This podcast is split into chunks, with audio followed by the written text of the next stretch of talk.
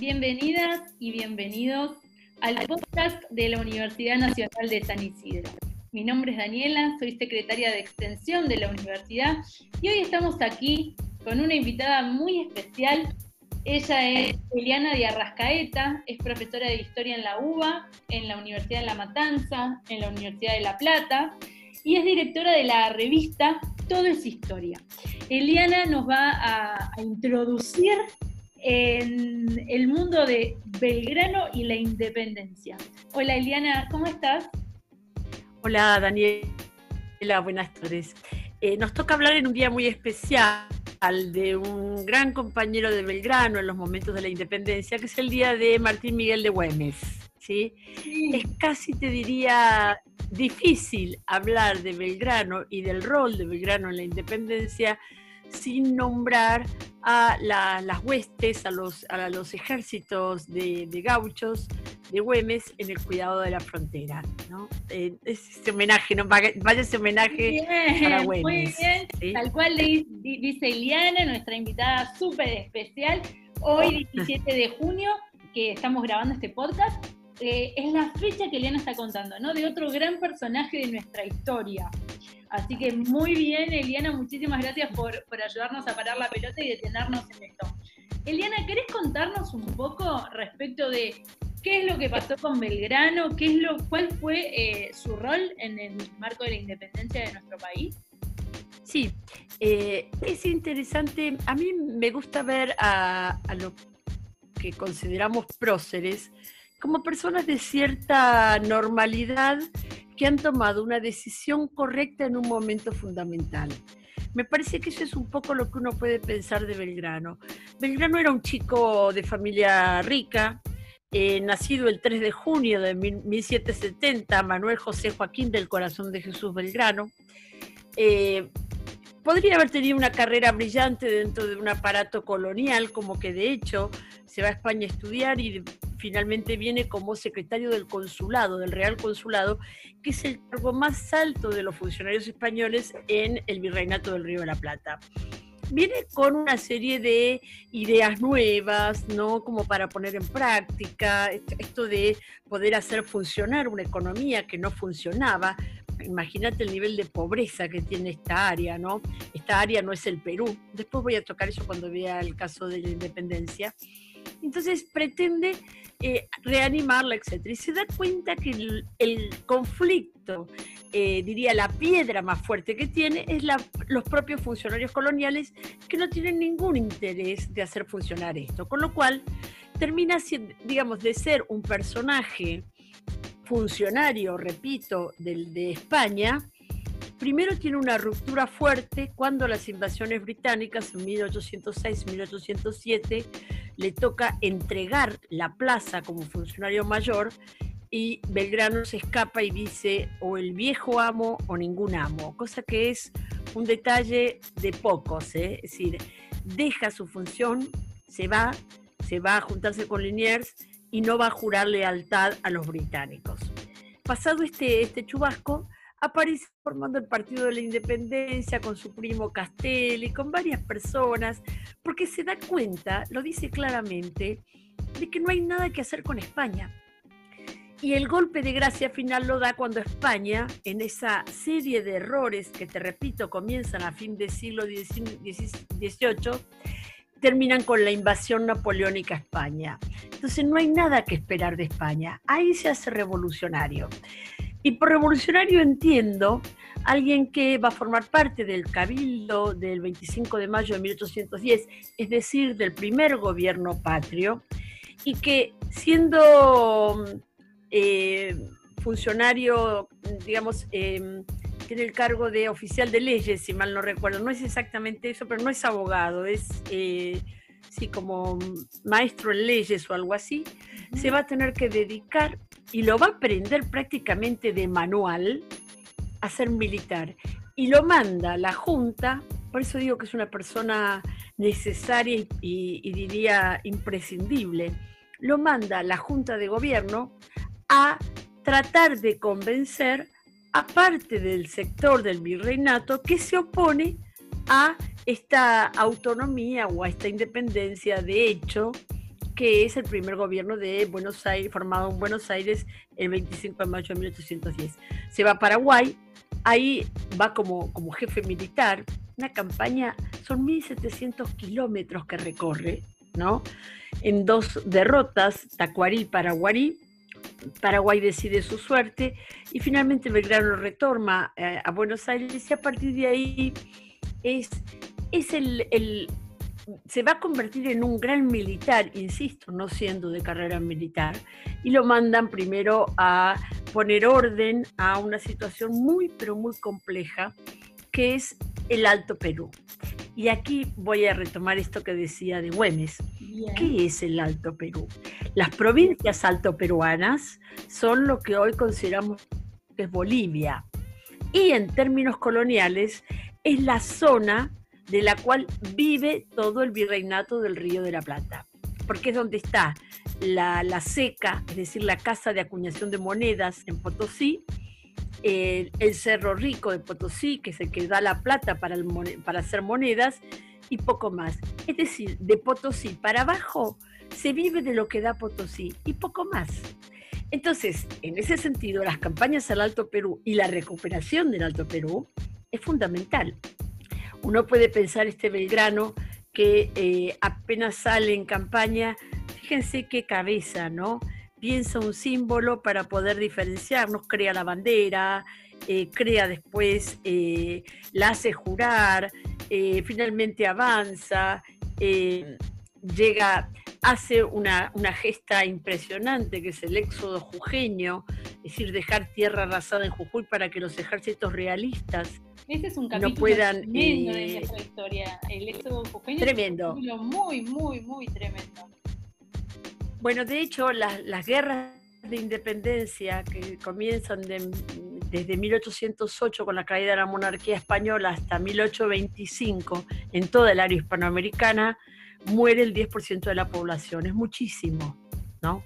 Si son capítulos, eh, diría, importantes, ¿no? De, mucho diría, mucho coraje, ¿no? Y Belgrano es un hombre que está a esa altura, ¿no? Pese a ser completamente una persona de cierto nivel de, enfermedad, ¿no? Es tiene una serie de males y sin embargo el tipo anda a caballo, polvareda, va, viene, etc. Decía entonces, hace la, segunda campaña del ejército del Alto Perú.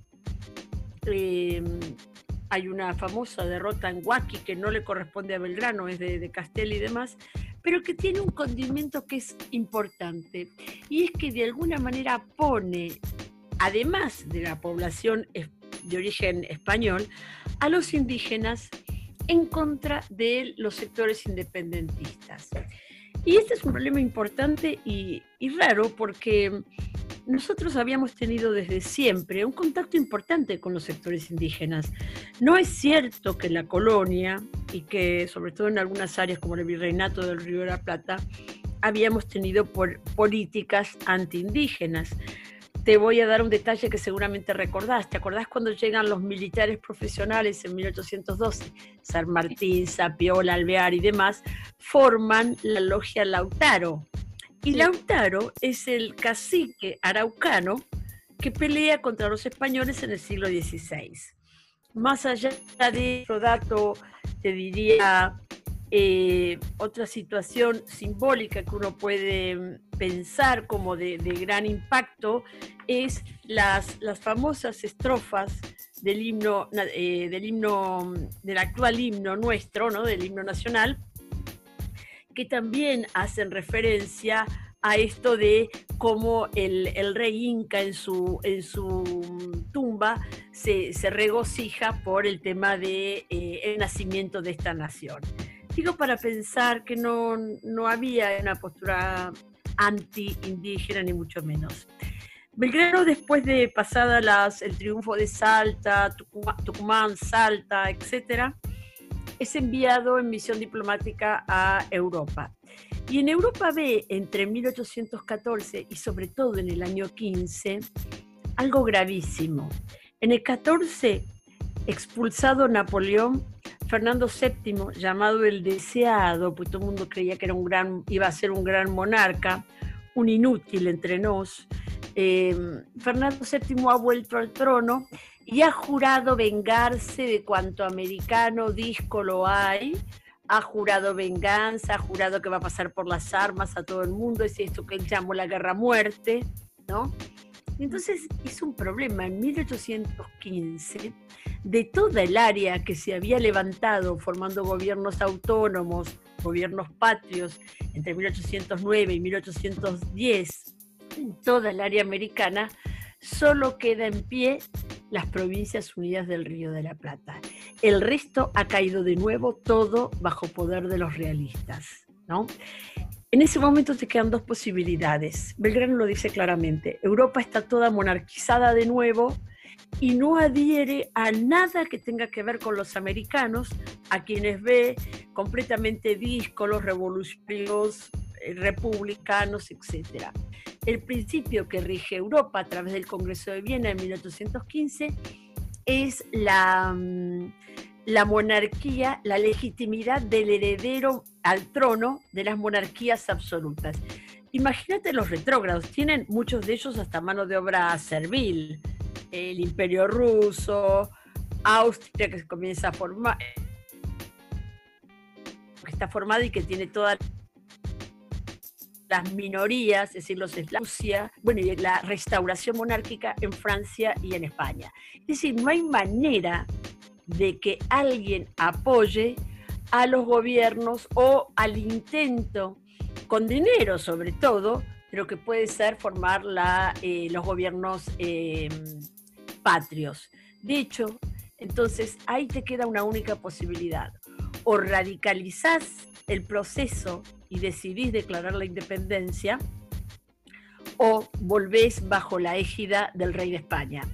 Toda América, te repito, vuelve bajo el trono español, menos los muchachos que en el año 15, después de haber, em, después de una serie de, discusiones, deciden formar eh, un, llamar a un congreso, congreso que se va, se va a, a presentar en Tucumán, y vamos al tema de por qué Tucumán para evitar el centralismo porteño, para, para estar más cerca del corazón del sistema, que es el Alto Perú, te repito, acá no se produce nada.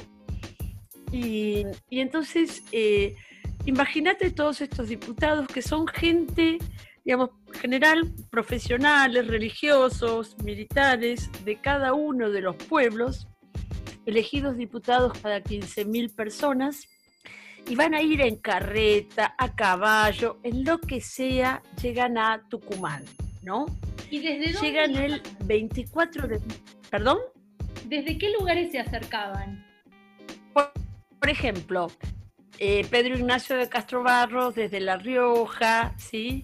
Colombres desde Catamarca, eh, Santa María de Oro de San Juan, los diputados cuyanos enviados por San Martín, que es en ese momento gobernador, ¿sí? Es decir, de todos los lugares que formaban ese virreinato, menos la banda oriental, que está bajo el, bajo el poder de Artigas y se opone a este Congreso, eh, y las provincias del litoral, es decir, Entre Ríos, Santa Fe y eh, Corrientes va la provincia de Córdoba, va Salta, y van también en minoría, porque no hay un gobierno legítimo ni legal, las provincias urbanas. Es decir, eligen delegados de, digamos, en el grupo de amigos, siete diputados en el grupo de amigos pro-independentistas, pero en realidad la provincia está tomada por los realistas, ¿no? Entonces decía, en ese, en ese, en ese, perdón, ¿me ibas a preguntar algo, Daniela? No, no, no, sí, sigo atenta, sigo atenta. Ah, ah ok. No, decía que entonces eh, el 24 de marzo de 1216 comienzan las reuniones, ¿sí? Em, en, una, en la casa de Tucumán, el, el Bernabé Arauz, el gobernador, ese que aparece como anfitrión, y mm, hay, una, hay un detalle muy gracioso, que es que uno de los diputados te repito, son gente normal, no, ninguno era precisamente para evitar los caudillismos, son toda gente de prestigio, pero gente de sus provincias, ¿no? Eh, estuvo bastante bien marcado eso. Por ejemplo, le toca a Medrano, eh, diputado por Buenos Aires, abrir la y hacer la arenga del inicio del Congreso de, Tucumán el 24 de marzo de 1916. Y le escribe un amigo, a un amigo esa noche una carta muy graciosa, porque eh, furioso, refunfuña, porque dice, tendría que vamos a bajar los calzones a nuestra madre patria, estoy leyendo texto, ¿eh? y poner a la vista de todo el mundo sus respetables posaderas, pero no voy a poder decirlo porque en realidad no tiene una mirada optimista, no puede decir, a ver, no puede marcar que es un pesimista, pero tampoco tiene una mirada optimista porque no hay nada que festejar. Es el peor momento del ciclo revolucionario. Y esta gente está jugándoselas para, dejar, para declarar la independencia.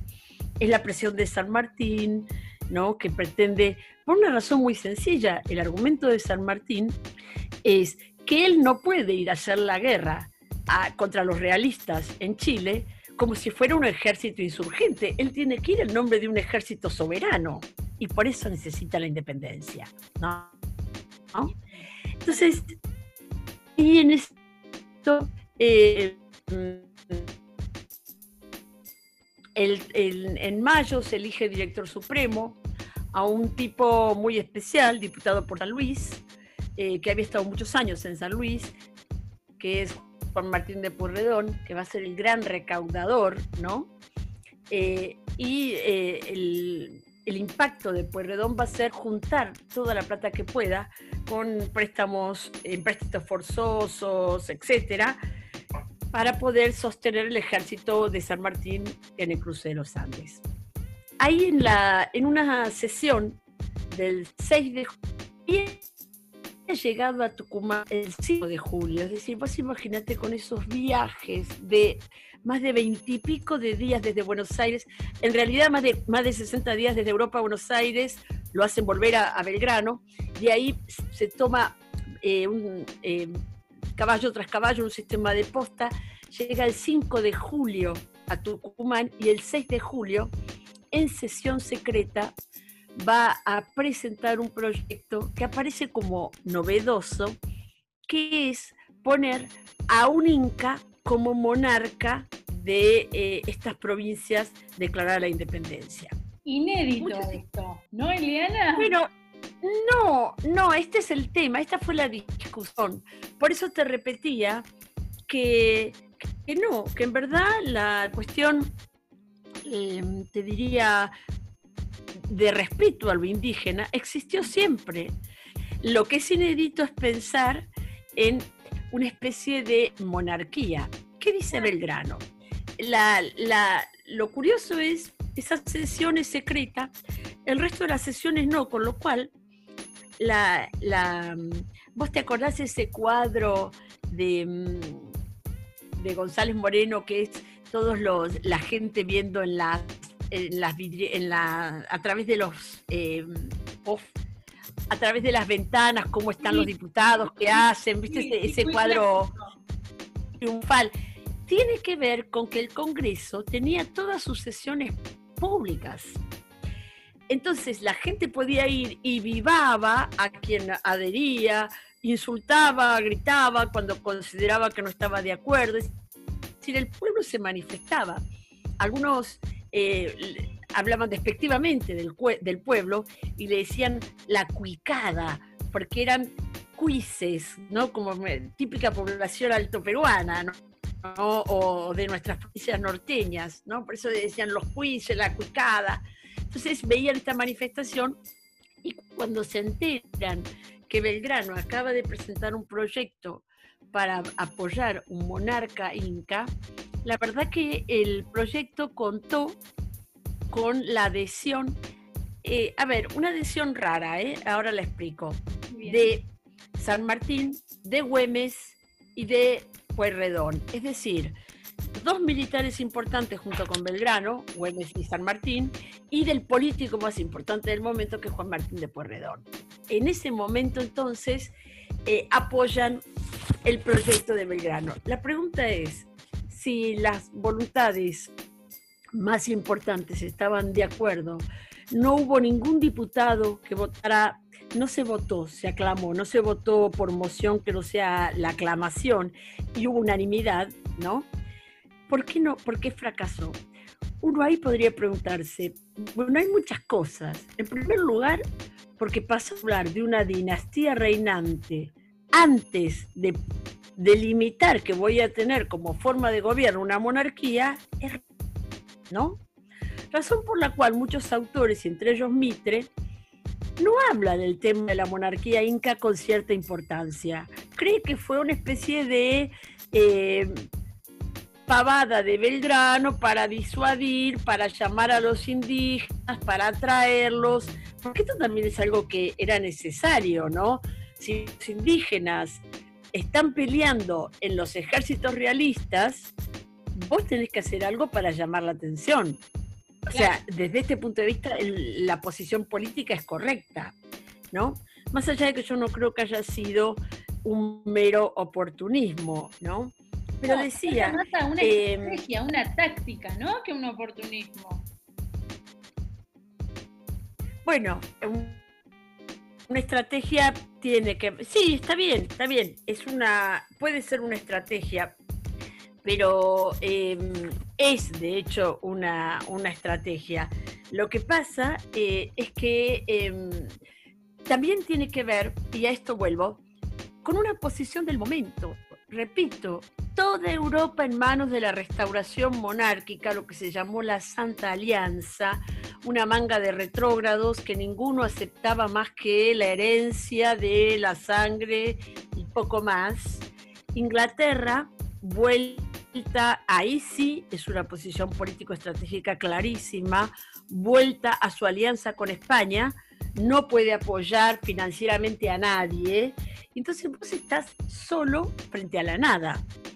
Entonces, de alguna manera, y también hay otra cosa, salvo Estados Unidos, es decir, las provincias, los estados del norte, el resto del mundo solo conoce como forma de gobierno la monarquía.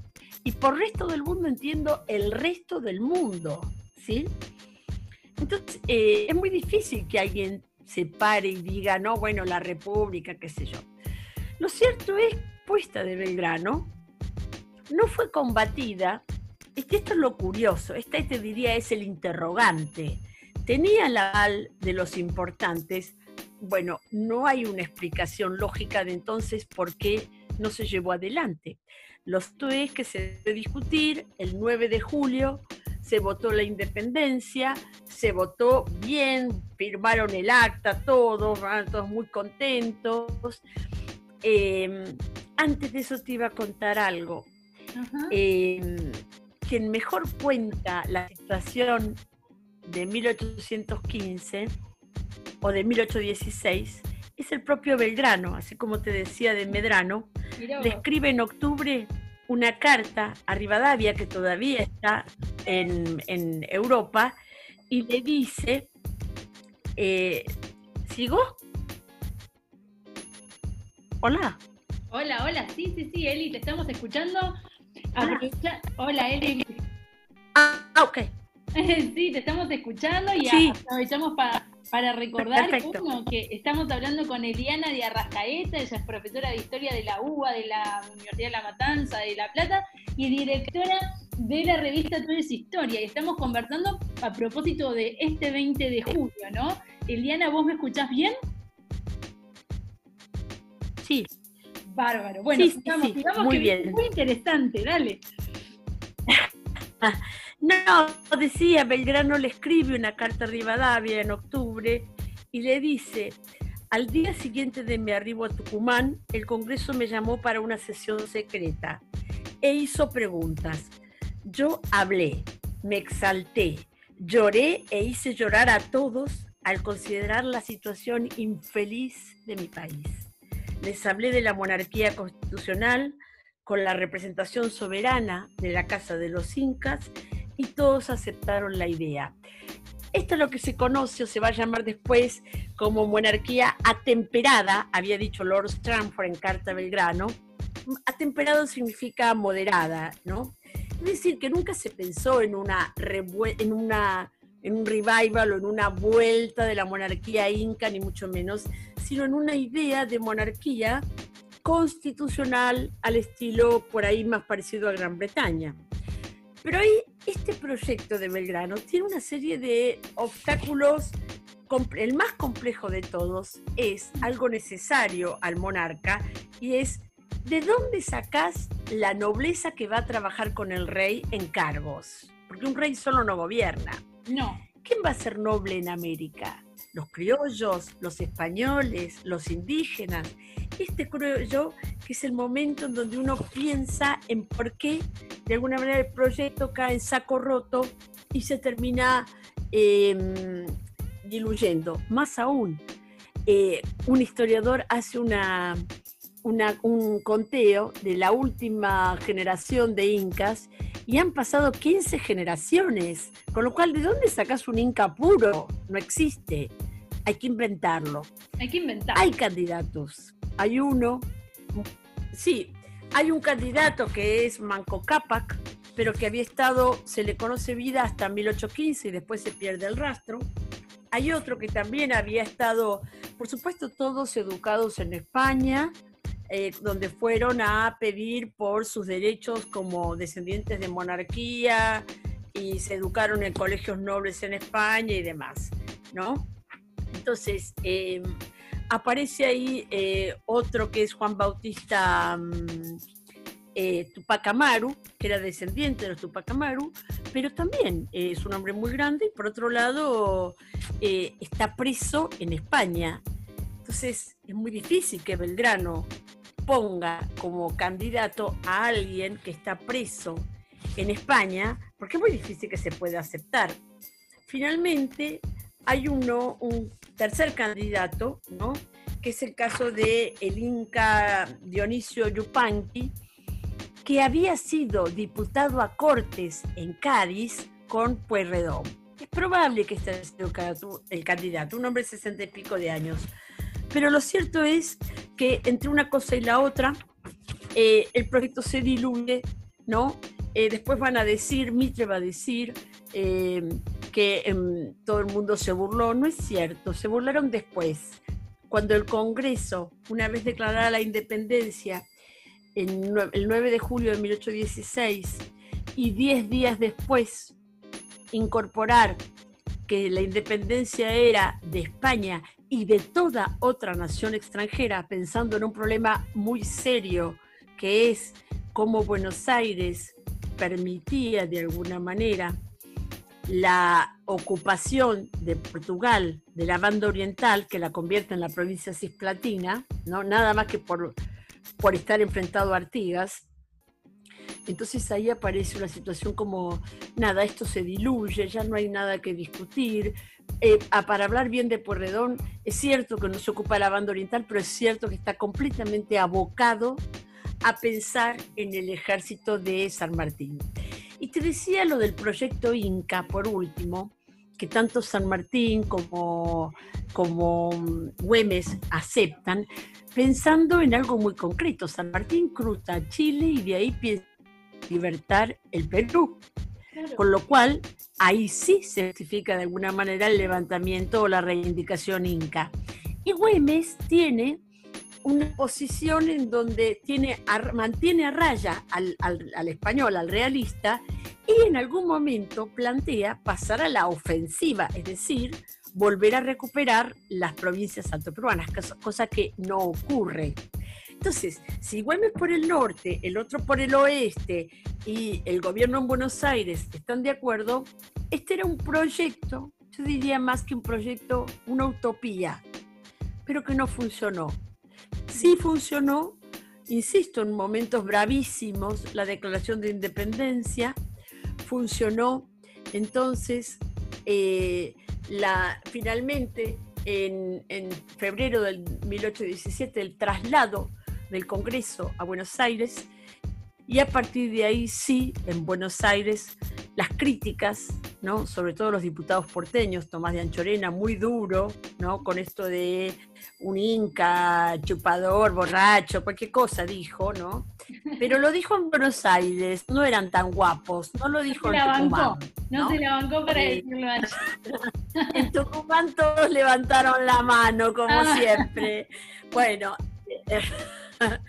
la cuestión es que eh, ahí aparece entonces ya en Buenos Aires, te diría, no por maldad, en Buenos Aires se diluye el proyecto por razones lógicas. Está todo el problema de la banda oriental, están las provincias eh, que para hacer honor la verdad se dividen y se pelean con Artigas, eh, Santa Fe y Entre Ríos, y se enfrentan ahora a Buenos Aires, que en batalla de Cepeda finalmente terminan con el último gobierno centralista, ¿no? Y además, desde el punto de vista de lo que en ese momento se consideraba que era argentino, que esto es algo que quiero retomar, em, un salteño era arribeño, ¿no? Porque vivía arriba. Los que vivían más al sur eran abajeños, ¿no? Y los argentinos son los que están en frontera con el Río de la Plata, es decir, Buenos Aires, Uruguay. ¿Te acordás que Artigas decía, yo soy argentino, pero no estaba pensando en la República Argentina, estaba pensando en que él era argentino porque era rioplatense, ¿no?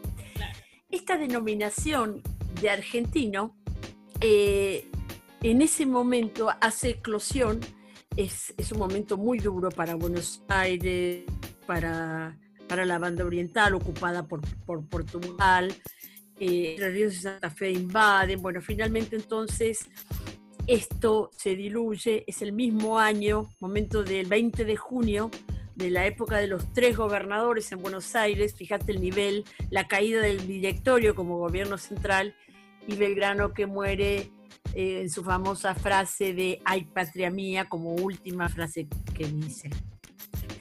Ahí me interesa marcar una cosa, ¿no?